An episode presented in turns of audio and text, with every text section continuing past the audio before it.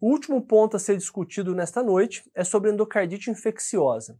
É, eu sempre gosto de citar a endocardite infecciosa porque ela tem dois ou, duas ou três questões na prova e são questões que, se a gente der essa olhadinha de 10 minutos aqui, certamente a gente acertará essas questões, tá?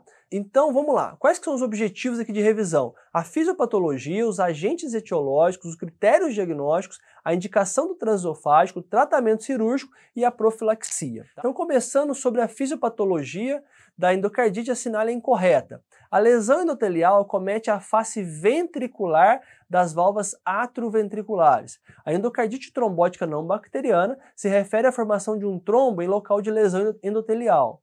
A presença de valvopatia crônica aumenta o risco de lesão e, consequentemente, endocardite infecciosa.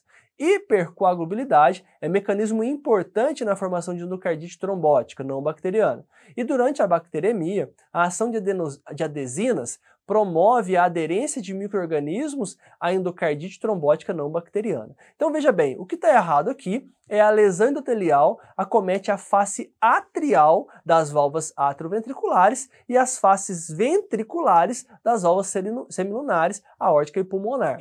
E lembrando um pouquinho da fisiopatologia, nós temos que a endocardite eu tenho que ter um substrato valvopatia prévia, tá? Para que ocorra a lesão endotelial, essa lesão endotelial vai formar aí pra gente uma, uma endocardite trombótica não bacteriana. Essa endocardite trombótica não bacteriana tem uma influência muito grande da hipercoagulabilidade para acontecer e quando houver alguma bacteremia, essa bactéria vai se grudar ali nessa eh, endocardite não não bacteriana, né, na endocardite trombótica não bacteriana, e aí eu vou formar a vegetação propriamente dito, que com a progressão eu posso ter a presença é, de embolizações e os fenômenos imunológicos são típicos dessa patologia, tá? Detalhe eu coloco aqui para vocês quando eu observo pacientes com endocardite sem valvopatia prévia, mas geralmente são pacientes poliinvadidos e geralmente por bactérias do tipo Staphylococcus, ok? Fatores de risco, né? São pacientes é, com doenças cardíacas prévias, principalmente febre reumática ou cardiopatias congênitas,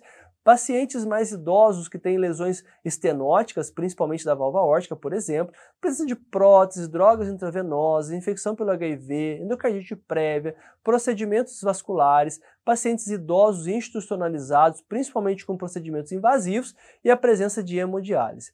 Quanto à etiologia, pessoal, o Brasil, o principal agente etiológico ainda é o Streptococcus, né, do grupo Viridans. A gente sabe que isso é presente por conta do grande número de, de etiologia reumática que nossos pacientes têm.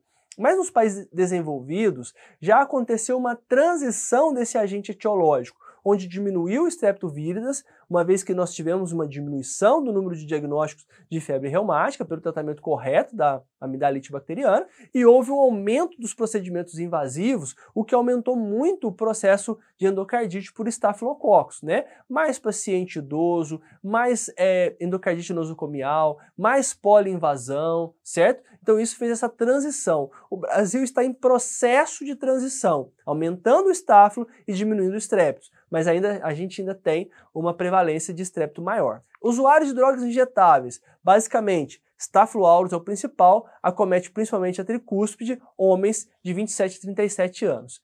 Lembrar que na prótese valvar, a gente vai falar de etiologia precoce até 60 dias, e neste caso são bactérias hospitalares. Estáfilo coagulase negativa, principalmente epidermides, o estáfilo aureus, ah, muitas vezes até multiresistente, bacilo gram negativos, enterococos e o fungos. Já a endocardite tardia de prótese valvar após um ano, a etiologia, ou melhor, o agente etiológico, é o mesmo da endocardite nativa, estrepto, estáfilo e enterococos. Primeira coisa que eu vou pensar quando eu estiver diante de um, um caso clínico é, que pode ser endocardite na prova do TEC, é se o caso fecha para endocardite infecciosa, tá? Sempre pensem nisso. Então nós vamos lembrar dos critérios maiores de Duke, hemocultura e vegetação ao eco. Mas não é qualquer hemocultura, é hemocultura para microorganismo típico em duas amostras separadas, ou hemocultura persistente ou única para coxela. E o que é envolvimento cardíaco? É um ecocardiograma com massa oscilante, vegetação que está no lugar certo, abscesso ou nova decência, uma nova insuficiência valvar, mas não podemos apenas a mudança do sopro, tem que ter uma piora ecocardiográfica, ok? E os critérios menores? A predisposição, a doença cardíaca prévia, a presença de febre, Fenômenos vasculares, atenção, isso já foi motivo de prova. Genway é vascular. Imunológico, Osler e Roth são imunológicos, tá?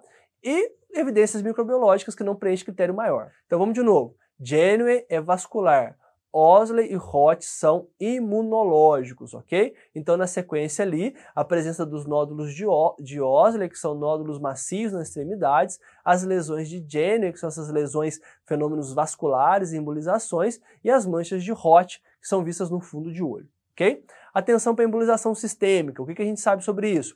40% dos casos de endocardite, sistema nervoso central mais comum. Maior risco em vegetação grande, válvula mitral, estáfilo e aqueles que não responderam ao tratamento antibiótico. Indicação de transesofágico, quadro clínico sugestivo de endocardite com eco subótimo, alta suspeita de endocardite com transtorácico normal, presença de prótese, avaliar as complicações, por exemplo, abscessos, perfurações ou chantes, antes de cirurgia, se eu estou fazendo essa cirurgia na fase aguda, e intraoperatória algumas vezes. Outra coisa extremamente importante na prova de título. Veja bem essa questão. Assinar a alternativa correta em relação ao tratamento cirúrgico. Deve ser considerado na presença de insuficiência cardíaca, alto risco de embolia e infecção não controlada? Não existem evidências científicas que indiquem melhora da mortalidade com tratamento cirúrgico mais precoce?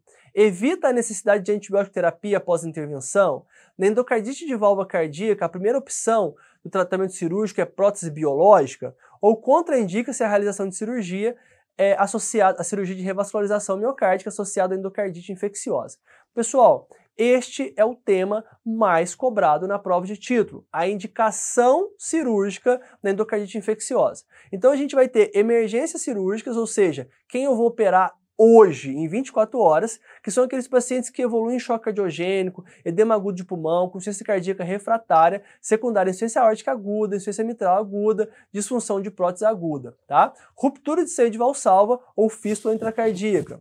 As cirurgias de urgência, operar entre 2 e 4 dias. Insuficiência cardíaca 3 ou 4, que não são refratárias ou que não fizeram agudamente, abscesso perivalvar ou bloqueios cardíacos e obstrução da prótese ou deiscência de sutura, aquela prótese instável. E vou operar, mas não necessariamente agora, posso operar no intervalo de uma semana até 10 dias, pacientes com febre persistente, cultura positiva, embolia recorrente, organismos altamente resistentes, grandes vegetações, principalmente de mitral, e recorrência após o tratamento específico. ok?